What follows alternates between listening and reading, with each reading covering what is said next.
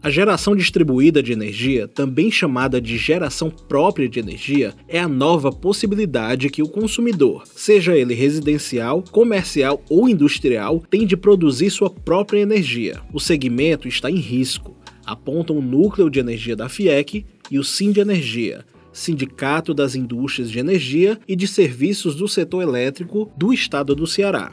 As entidades esclarecem que mudanças no marco regulatório para a geração distribuída no Brasil, conforme proposta da Agência Nacional de Energia Elétrica, ANEEL, para vigorar já a partir do próximo ano, podem inviabilizar investimentos em sistemas fotovoltaicos, impactando diretamente o Ceará. Atualmente, o estado tem o maior mercado do Nordeste em micro e mini geração solar, com mais de 3,5 mil unidades geradoras, e a maior potência instalada na região, 56,15 megawatts. Para explicar melhor este assunto, vamos conversar com Joaquim Rolim, coordenador do Núcleo de Energia da FIEC, e Benilda Aguiar, presidente do Sim de Energia. Eu sou Marcos Castro. E eu sou Ula Lima. Sejam bem-vindos ao Panorama FIEC, o podcast da indústria cearense. O Panorama FIEC é um espaço de debate sobre os temas mais relevantes do setor produtivo. O podcast é uma realização da FIEC e é veiculado toda segunda,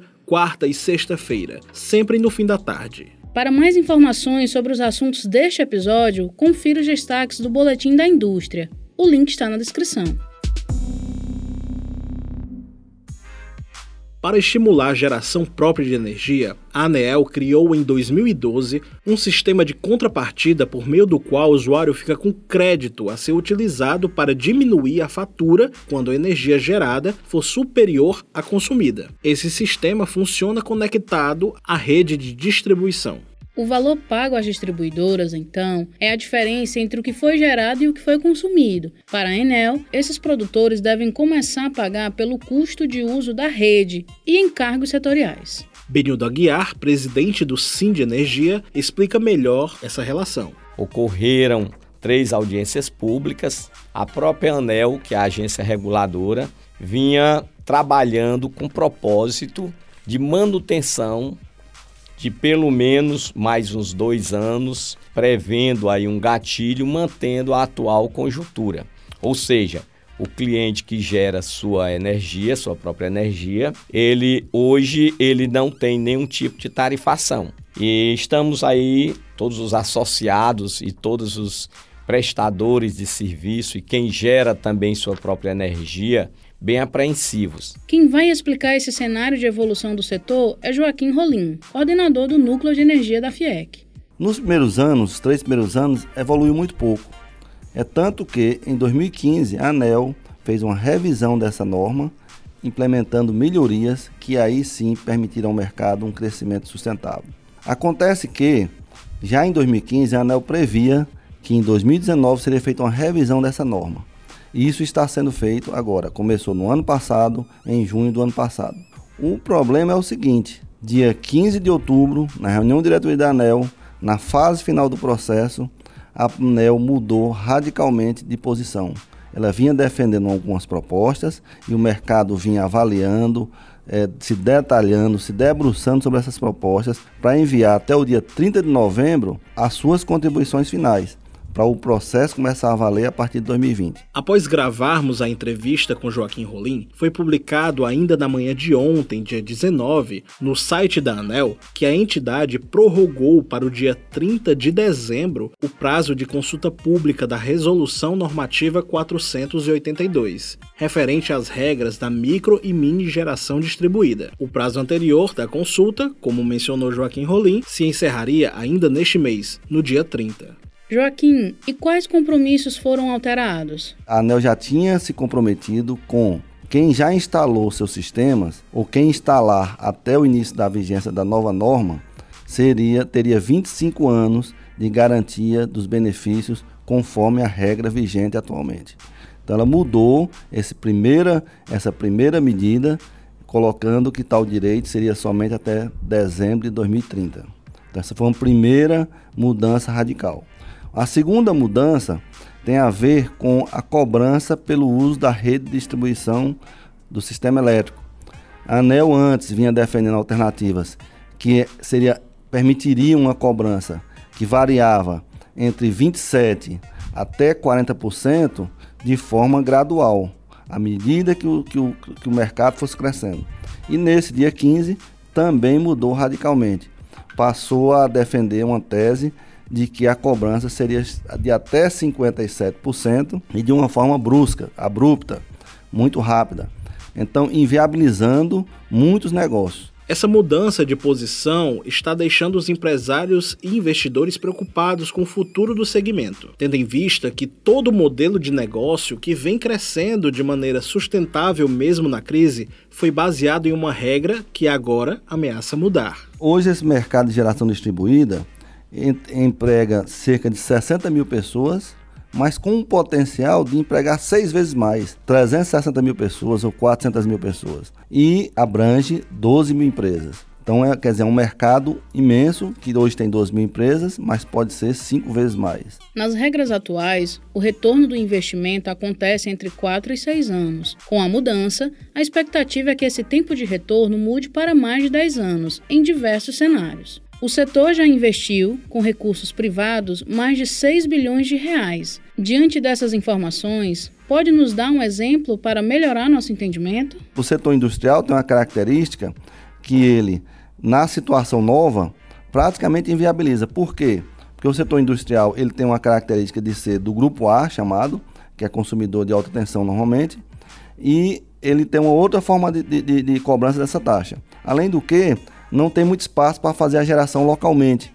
Então essa geração vai ter que ser feita remotamente, que também as regras são muito mais rigorosas, muito mais críticas, drásticas às novas regras apresentadas pela ANEL. Se formos pensar em benefícios da geração distribuída, temos alguns exemplos como a geração de energia mais barata, a preservação das linhas de transmissão devido à proximidade da própria produção, reduzindo a perda de potência e novos investimentos. A geração distribuída também reduz o uso das bandeiras tarifárias. Explica melhor essa questão para a gente, Joaquim. Apenas agora, em novembro, o país está gastando 1,4 bilhões de reais com bandeiras tarifárias mais de 15 bilhões nos últimos 24 meses. E bandeira tarifária é o quê? Necessidade de energia. É a sinalização de necessidade de energia e a energia que é usada é a energia mais cara. Por isso que tem a bandeira para pagar essa energia mais cara e mais poluente, que é a energia termoelétrica, de óleo diesel, de óleo combustível e de outros produtos fósseis. Diante deste cenário, objetivamente, o que o setor está pedindo? O setor pede 90 dias para se avaliar detalhadamente, já que mudou toda a metodologia e a forma de cálculo, precisamos de mais tempo para calcular. Então, o setor pede 90 dias de prazo para avaliar essas novas propostas da ANEL e se contrapor a elas. Uma outra opção é que a ANEL estabeleça uma regra simples que se cobre 20% em vez dos 57%, 20,2% é o nosso cálculo, mas isso quando o setor atingir 5% de participação na matriz energética elétrica, como fez, por exemplo, a Califórnia. A Califórnia incentivou o setor, quando chegou com 5%, ela modificou as regras, visando, é, vamos dizer assim, estabelecer um equilíbrio mais consistente no setor. E hoje nossa participação é de quanto? Hoje nós estamos em 0,2%. Imagine só, 0,2%. Enquanto na Califórnia nós temos mais de, dois, mais de um milhão de consumidores gerando sua própria energia, nos Estados Unidos mais de 2 milhões, no Brasil nós temos apenas 160 mil. No Ceará, apenas 3.500 consumidores. Então veja que nós estamos num, num setor que está no nascimento, precisa de incentivos. Por quê? À medida que a demanda por produtos cresce, painéis solares, equipamentos e sistemas, o preço cai. Então isso beneficia a todos. Vamos citar alguns casos aqui. Na Austrália tem mais de 20% dos consumidores geram sua própria energia. Na Alemanha, que tem, que tem uma irradiação solar muitíssimo inferior à do Brasil, nós temos quase 4% dos consumidores gerando sua própria energia. Nos Estados Unidos, mais de 2 milhões de consumidores. Então, o Brasil não pode ficar na contramão nesse processo. É um setor que, pasmem os senhores, apenas 0,2% dos consumidores no Brasil geram sua própria energia. Benildo Aguiar volta a conversar com a gente, prevendo duras consequências para o setor. Nós teremos aí um impacto significativo caso nós não consigamos é, retroagir essa decisão aí da ANEL, principalmente voltado à parte de emprego, renda do que hoje nós temos aqui no nosso estado do Ceará e que tem também no Brasil. Provavelmente, sem medo de errar, 50% das empresas que hoje trabalham com geração distribuída provavelmente fechem, a maioria as micro e pequenas empresas. Então, na realidade, todos serão prejudicados, empresas e consumidores. Exatamente. O maior prejudicado, além das empresas, logicamente, são também os consumidores. E hoje todo mundo é consumidor, seja o empregado que trabalha na empresa, seja quem está nos ouvindo, eu, você, todos consumimos energia. E o que vai tirar também é a possibilidade do cliente de escolha. Né? O empoderamento do cliente vai ser tirado, ou seja, ele vai ficar sujeito àquele monopólio. Então, eu acho que a gente não pode atirar esse empoderamento aí do consumidor. E sobre insegurança jurídica? Foi dito sempre pela própria ANEL, através da sua diretoria, que quem já estivesse conectado ao sistema através da sua geração distribuída teria uma garantia de 25 anos. E agora, por essa determinação aí dos estudos da ANEL, que na verdade ainda não foi concluído, deixando claro, né? Ele só teria quem já está conectado até 2030. Supondo-se que o cliente seja conectado agora em 2019, ele teria aí anteriormente mais 25 anos, né? Se ele se conectar hoje, se for nessa atual conjuntura, ele iria até 2030, ou seja, estaria perdendo algo em torno de 15 anos. E isso traz essa insegurança jurídica, então a gente fica sujeito e traz esse risco. Já tem clientes que colocou sua própria energia que está nos ligando e querendo saber, e eu como fico, tendo em vista que antes eu tinha essa garantia dos 25 anos dessa tarifação, como foi prometido. Ainda está sendo discutido isso na ANEL, isso pode ser revisto também, é um dos pontos que nós estamos colocando, e a gente tem a expectativa, tem a esperança e estamos contratando também uma empresa na verdade, uma empresa, não são doutores da Universidade de São Paulo, para que a gente consubstancie aí o estudo do Sim de Energia e seus associados, para que a gente contraponha e faça valer o que a gente coloca, não só da na, do ponto de vista político, mas do ponto de vista técnico, mostrando que o que está sendo apresentado pela ANEL como sendo algo ruim para o cliente, aquele que não gera sua própria energia, mostrar o contrário, os benefícios positivos que isso aí vai trazer para todos os consumidores.